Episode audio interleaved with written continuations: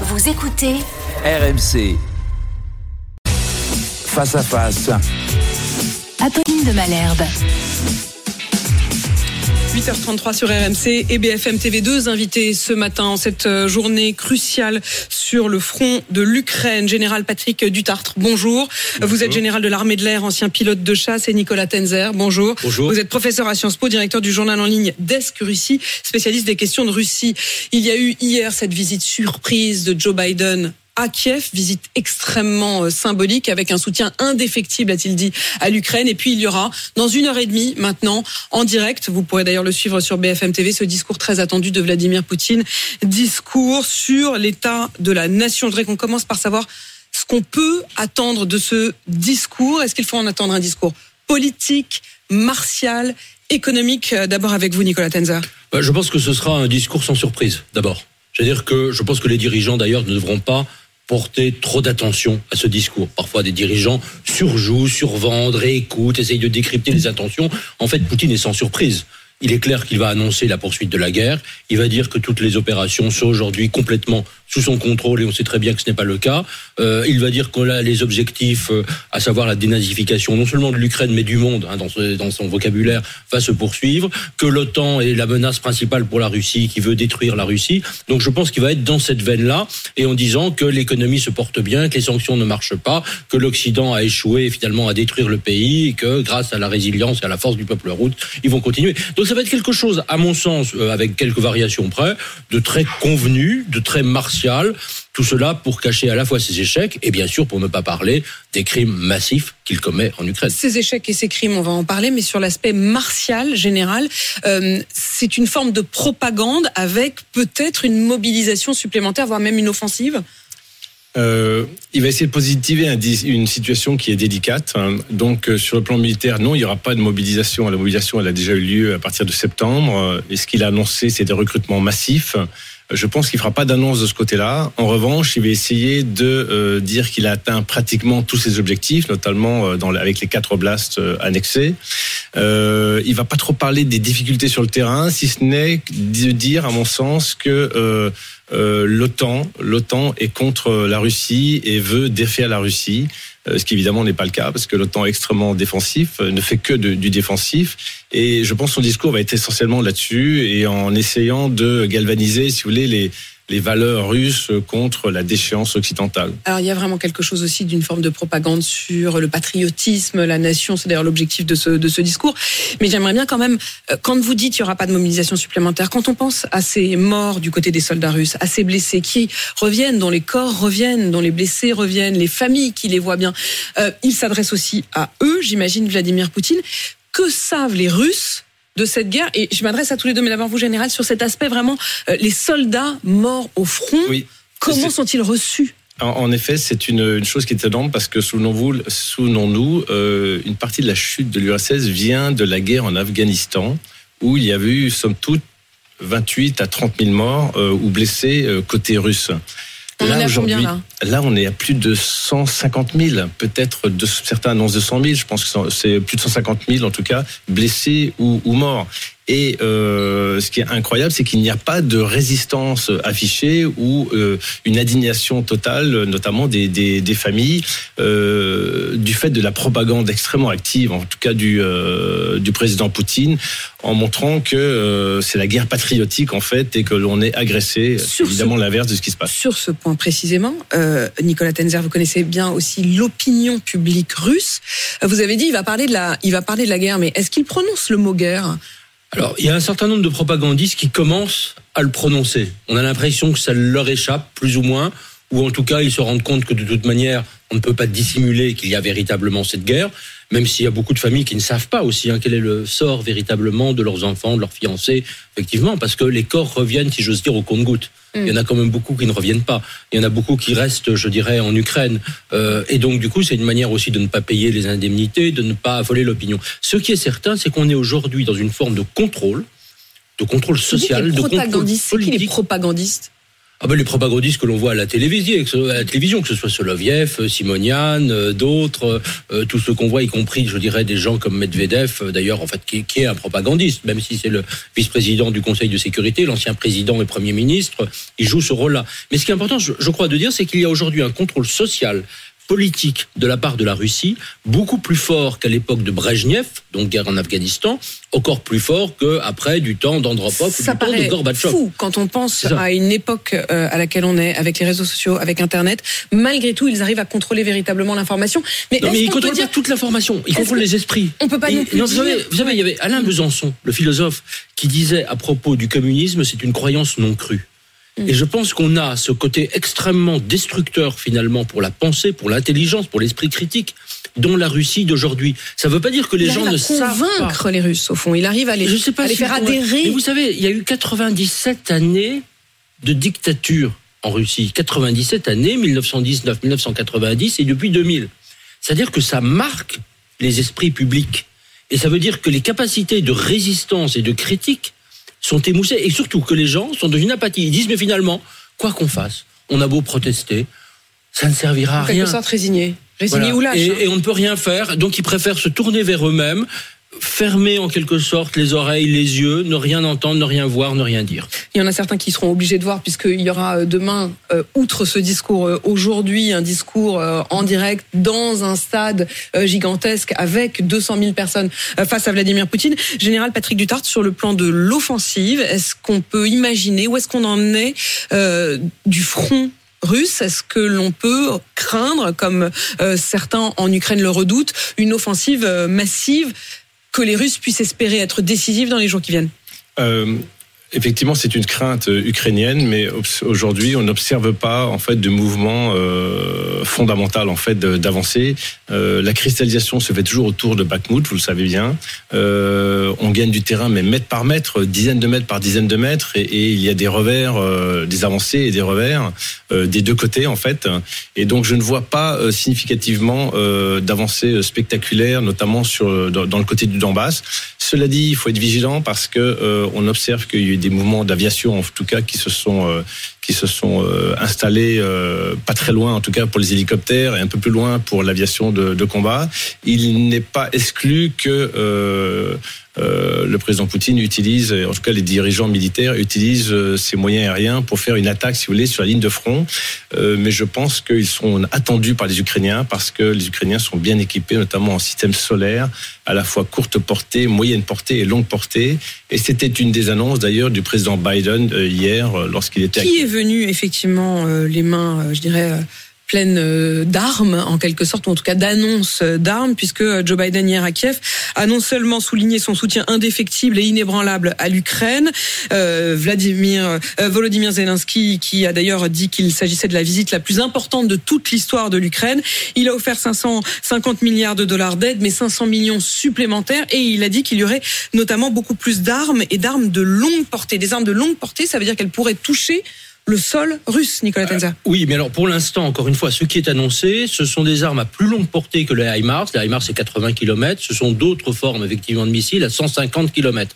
Ce ne sont pas aujourd'hui les ATACMS, qui sont des missiles de portée de 300 km, qui aujourd'hui ne sont pas livrés par les Américains, et pour l'instant, c'est plutôt exclu. Mais que Volodymyr Zelensky demande. demande. Et de même qu'il demande les avions. C'est-à-dire que si l'on on veut véritablement attaquer, euh, je parle devant un expert et un spécialiste, il faut quand même les trois composantes. C'est-à-dire que pour reprendre le territoire, il faut avoir la composante évidemment de chars, il faut avoir la composante de missiles à longue portée ou moyenne portée pour taper dans la profondeur du dispositif ennemi et éventuellement sur le sol russe, sur les bases militaires qui peuvent lancer des missiles et des avions de chasse, là aussi pour frapper dans la portée en accompagnement et éventuellement aussi sur des bases russes. Euh, ça, je pense, et éventuellement d'ailleurs sur des avions situés sur les, dans les eaux territoriales ukrainiennes on- qui peuvent atteindre le sol euh, ukrainien. Quand on parle des avions, évidemment, je me tourne vers vous, général Patrick Dutard. Je rappelle que vous êtes général de l'armée de l'air et ancien pilote de chasse. Vous aviez même à une époque été surnommé le Top Gun français. Euh, général, quand on entend Volodymyr Zelensky, qui demande notamment aux Anglais aussi ces avions de chasse, les Anglais qui disent, au fond, pourquoi pas En tout cas, qui ne ferment pas aussi nettement la porte que ne le font les Américains. Ça, ça serait vraiment susceptible de changer la donne. Euh, C'est vrai que ce, ce serait très important, mais euh, la complexité est, est- est énorme en fait. Et il faudrait surtout une décision collective, ce qui n'est pas le cas aujourd'hui. D'abord, un feu vert américain. D'abord, il n'y a pas de collectif. On a quand même l'impression qu'aujourd'hui, certes. Joe Biden est, est Oui. l'image et la, et la figure du monde occidental, mais enfin, il n'y a pas non plus un collectif euh, américano-européen. Euh, Non, euh, mais sur cette question-là, il faudrait vraiment une réflexion en profondeur. Pourquoi? Parce que la, la, la réponse est un peu complexe. Euh, la première chose que je ferais si j'avais j'étais en charge de ça, c'est de, de récupérer tous les anciens MiG-29 que les Ukrainiens connaissent bien, euh, des- éventuellement de les équiper en Ils sont où armement MiG-29 moderne. Quand vous dites les Eh ben, il y en récupérer, a- ils sont dans des en Pologne. sont- Non, oui, c'est ça, et qui volent assez peu. Euh, il y en a encore quelques-uns dans, dans différents pays de, de l'ex-URSS, notamment en Pologne, qui, qui veut les euh, qui veut les offrir. Mais euh, la Pologne dit euh, oui, mais moi je veux le feu vert américain. Donc en fait, on tourne en rond. Il faudrait vraiment un consensus là-dessus. euh, je pense un comité international pour décider d'une stratégie. Euh, L'idée, ce serait, à mon sens, de mettre à jour rapidement les MiG-29 disponibles. La seconde chose, c'est euh, de décider effectivement d'un avion de combat qui serait probablement le F-16. On pourrait envisager aussi le A-10 qui était un tueur de char à l'époque, qui est un excellent avion pour ce genre de choses sur le terrain, mais je pense pas que les Américains ont envie de faire ça. Et euh, si on décidait ça, ce ce qu'il faudrait après, c'est bien sûr former les pilotes, les mécaniciens, vérifier les structures aériennes. Pourquoi? Parce que toutes ces structures ont été attaquées, si vous voulez, euh, dès les deux premiers jours de la guerre, il y a un an maintenant, euh, jour pour jour. Et donc, il faut vérifier les installations, parce que ce- c'est c'est pas une déjà, chose. on forme déjà des pilotes sur notre sol européen. On commence à l'envisager, en tout cas. Alors, les, les Anglais l'ont annoncé, commencent à envisager. C'est vrai qu'on pourrait le faire en, en France ou, ou dans d'autres On forme pays. d'autres soldats, pas forcément Mais- des pilotes, mais d'autres soldats. Oui, mais, mais on, on forme d'autres soldats, mais, mais pas aujourd'hui des, des, des, des pilotes d'avion. Hein. Euh, D'abord, les Ukrainiens en, en ont quelques-uns, il faudrait les transformer, mais ça dépend aussi de leur niveau de formation. C'est assez complexe. Et puis, il n'y a pas que les pilotes, il y a les mécaniciens, si vous voulez, pour, euh, pour la mise en œuvre. Un escadron de chasse, vous voyez, par exemple, qui serait une bonne chose, c'est 15 avions, 20 pilotes, 130 mécaniciens. Il faut mettre à jour tout ça, notamment les pilotes avec différents niveaux de qualification qui vont de 1 à 7 ans, si vous voulez, de, de Ah oui, donc ça ne se fait pas en un jour. Non, ça- dans tous les cas, ça ne fait pas un jour. Et puis les mécaniciens, si vous voulez, c'est 130 mécaniciens, donc de différentes spécialités. Donc il faut le former sur un matériel. Donc tout est envisageable, mais à ce moment-là, c'est vraiment, vraiment un travail de fond, euh, de concertation et une décision euh, commune. Cette, cette concertation, euh, on a quand même l'impression que certains considèrent qu'il y a vraiment urgence. Joe Biden vient et il vient euh, de manière très symbolique euh, au bout des un an de, de guerre. Enfin, il fait le déplacement alors qu'on sait que c'était quand même assez dangereux. Il a d'ailleurs, je, je voudrais vous poser une question, il a prévenu Vladimir Poutine quelques heures avant son arrivée. Pourquoi. Pour ce, pour C'est ce, juste. pour ce C'est assez, euh, c'est assez quand même assez surprenant exceptionnel. quand même. Est-ce que ça veut dire qu'il veut ménager quand même un dialogue avec Vladimir Poutine? Est-ce que c'est aussi pour se protéger parce que tout simplement il veut dire attention, c'est pas le moment de bombarder? Euh, que- Quelle est la raison? Comment Non, ça prouve plusieurs choses. D'abord, c'est qu'il y a un dialogue entre les, euh, les états-majors respectifs. Donc ça, quelque part, dans tous les cas, un dialogue, c'est une, c'est une bonne chose. Et le fait d'annoncer, attention, on envoie euh, officiellement, c'est quand même assez incroyable. Et de, de- quelque part, les, les forces russes ont, entre guillemets, joué le jeu, si c'est difficile à dire, mais effectivement, pour éviter un bombardement de Kiev euh, à ce moment-là. Nicolas Tenzer, d'ailleurs, aujourd'hui, il y aura euh, un, dialogue à distance, puisqu'on a parlé du discours de Vladimir Poutine qui sera ce matin, mais cet après-midi, Joe Biden, qui est encore euh, en Europe de l'Est, puisqu'il est en Pologne aujourd'hui, va prononcer un discours. On imagine bien que ce sera une forme de réponse aussi à ce qu'aura dit Vladimir Poutine? Alors je ne sais pas si ce sera une réponse, il y aura peut-être certains éléments, mais de toute manière, Biden, là aussi, va dire les choses que nous savons et qui sont nécessaires, c'est-à-dire soutien total jusqu'au bout, quoi qu'il en coûte, whatever it takes, euh, à l'Ukraine. Euh, ça, c'est quelque chose qui est indispensable. Le vrai sujet, encore une fois, dans les mois qui viennent, c'est est-ce qu'on va véritablement aller jusqu'au bout? Parce que tout le monde, y compris d'ailleurs euh, Emmanuel Macron, ben, jusqu'au bout, ça veut dire, attendez, quand, quand, Emmanuel Macron parle de la victoire de l'Ukraine, il, le parle, il en parle clairement, il l'a dit clairement à Munich. Après, il peut avoir des propos plus ambigus, mais là-dessus, il est parfaitement clair. Eh bien, ça veut dire quoi? Ça veut dire que l'Ukraine doit être en moyen, en me- mesure de récupérer l'ensemble de son territoire. Quand il parle d'intégrité, et tous les dirigeants européens et On occidentaux, l'intégrité territoriale de l'Ukraine, ça veut dire retour aux frontières d'avant 2014. Pas le 24 février 2022. Ça veut dire Ça veut dire la Crimée, ça veut dire les parties des républiques de Luhansk et de Donetsk qui ont été prises en 2014-2015. Et donc là-dessus, encore une fois, l'objectif, il est clair. Mais si on veut aller jusqu'au bout, Je ne vois pas, parce qu'on évoquait effectivement la question des avions et des décisions futures, euh, qui effectivement suppose beaucoup de préparation, qui suppose peut-être d'ailleurs d'avoir aussi à un certain moment des troupes de mécaniciens temps, au sol. vous disiez. Bon. Ça, ça veut dire que euh, cette, cette victoire, qui devrait être une victoire, si on la veut totale, ça veut dire une victoire euh, massive avec une offensive décisive. Absolument. L'Ukraine en a-t-elle les moyens aujourd'hui? Alors aujourd'hui, encore une fois, c'est-à-dire que le, le problème, c'est que l'Ukraine a les moyens qu'on lui donne. Et que la question de dire, voilà, on observe, est-ce que le qui est le plus fort, est-ce que qui- sont les Russes, est-ce que- qui- voilà, il y a l'espèce de, vous savez, de, de, de je dirais, de, de situation un peu d'équilibre, de patte, plus personne peut prendre une offensive décisive, etc. Ça dépend de nous. C'est-à-dire que c'est pas quelque chose qu'on qu'on regarde comme des spectateurs extérieurs, comme si on était les spectateurs d'un- tournoi de tennis ou d'un match de foot et qu'on regarderait Non, c'est comptant nous les qui fournissons la balle. Voilà. C'est nous qui fournissons les raquettes. Voilà, c'est ça. Je veux dire, euh, exactement. Et ça, c'est quand même ça. Où est-ce qu'on veut aller? Est-ce qu'on veut être sérieux? Parce que, dernier point peut-être quand même, chaque jour qui passe, ça signifie des morts ukrainiennes en nombre.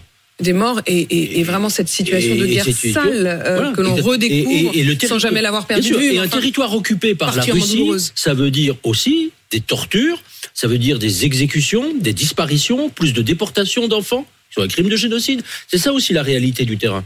Justement, si on commence à essayer d'imaginer quelle suite, euh, quelle suite et quelle fin. Vous parliez à l'instant de la victoire euh, dont parle euh, Emmanuel Macron, qui espère une victoire de l'Ukraine. Mais attention, sans pour autant que ce soit une écrasante défaite de la Russie. C'est ce que dit, je vais reprendre les mots exacts d'Emmanuel Macron. Je veux la défaite de la Russie en Ukraine et je veux que l'Ukraine puisse défendre sa position. Mais je suis convaincu qu'à la fin, ça ne se réglera pas militairement. Je ne pense pas, comme certains, qu'il faille défaire la Russie totalement, l'attaquer sur son sol. Ces observateurs veulent avant tout écraser la Russie. Cela n'a jamais été la position de la France et ça ne le sera jamais. Aucun des deux côtés ne peut l'emporter entièrement. Ça veut dire quoi, ça, général? Ben moi, je partage complètement cette, analyse, c'est-à-dire que euh, va falloir à un moment négocier. Euh, et il y a quand même des éléments de négociation, mais pour ça, l'expérience montre, c'est la même chose qu'on faisait dans la rue entre un fort et un faible. Il faut être fort. Et pour être fort, ça veut dire qu'il faut être armé. Et euh, c'est- la position occidentale aujourd'hui. Donner les moyens pour montrer à Poutine qu'on ne lâchera pas, que euh, le, le président Zelensky aura les moyens euh, pour lui et pour ses armées en armement et en, en équipement et de, toutes sortes, de telle manière à ce qu'il soit suffisamment fort pour dire bon. ils vont regagner du terrain, donc à un moment, à partir du moment où il y a un équilibre, voire un avantage euh, ukrainien, on pourra peut-être négocier. Alors qu'est-ce que ça veut dire négocier?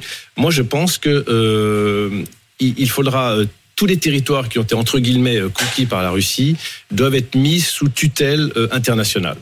Euh, Un avec une triple gouvernance. Après la Seconde Guerre mondiale, il y avait eu des tutelles internationales. Mais exactement, une tutelle internationale avec une triple gouvernance ukrainienne, russe et internationale, onusienne ou autre, euh, d'une coalition. Et là, la paix, force d'interposition, et on gagne du temps. On laisse passer le temps, et puis on essaie de trouver des solutions. Ça, ça veut dire quoi? Ça veut dire la. Crimée, ça veut dire le Donbass? Mais, mais on, après, c'est c'est aux diplomates, si vous voulez, et aux négociations de, de faire ce travail-là. Mais je vois pas d'autre issue que celle-là, en dehors d'avoir des, des, une escalade qui est préjudiciable pour tout le monde. quelle, quelle position vous avez là-dessus, Nicolas Tenzer Moi, enfin, d'a- d'abord, effectivement, premièrement, sur les propos du président Macron, personne aujourd'hui ne veut détruire la Russie. Je veux dire, personne ne veut faire de Moscou Ça, c'est le 2023 fantasme Berlin qu'agite- 1945. C'est le, c'est le fantasme qu'agite Vladimir Poutine, précisément. Oui, oui, voilà. Et donc là-dessus, euh, Emmanuel Macron dit bah, attendez, on veut pas vous détruire, on va pas, on va pas envoyer les troupes de l'OTAN à Moscou. Je veux dire, il n'en est pas question. Personne ne le propose. Je, vous trouverez pas un des faucons les plus ultra avoir cette idée.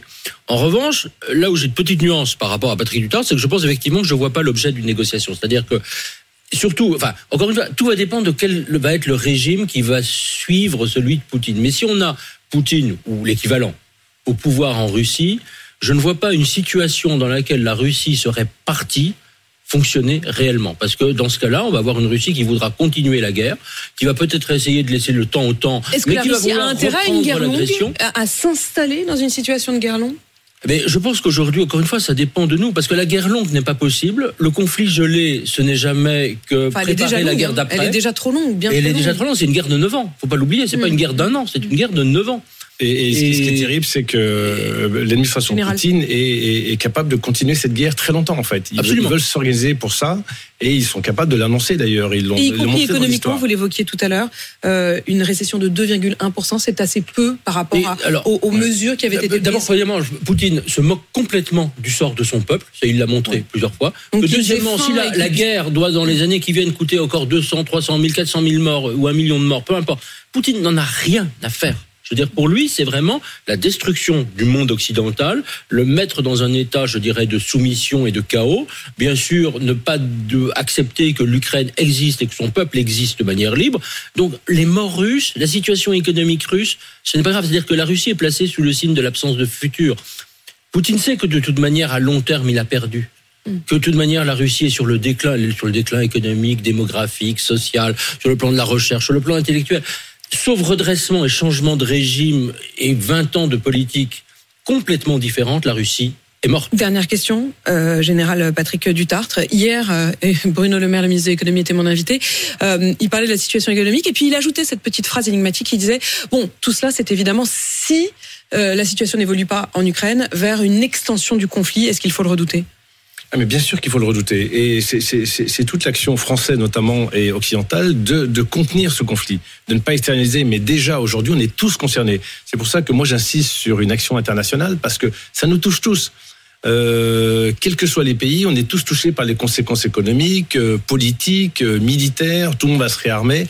Et je pense que là, le- la Chine a un vrai rôle.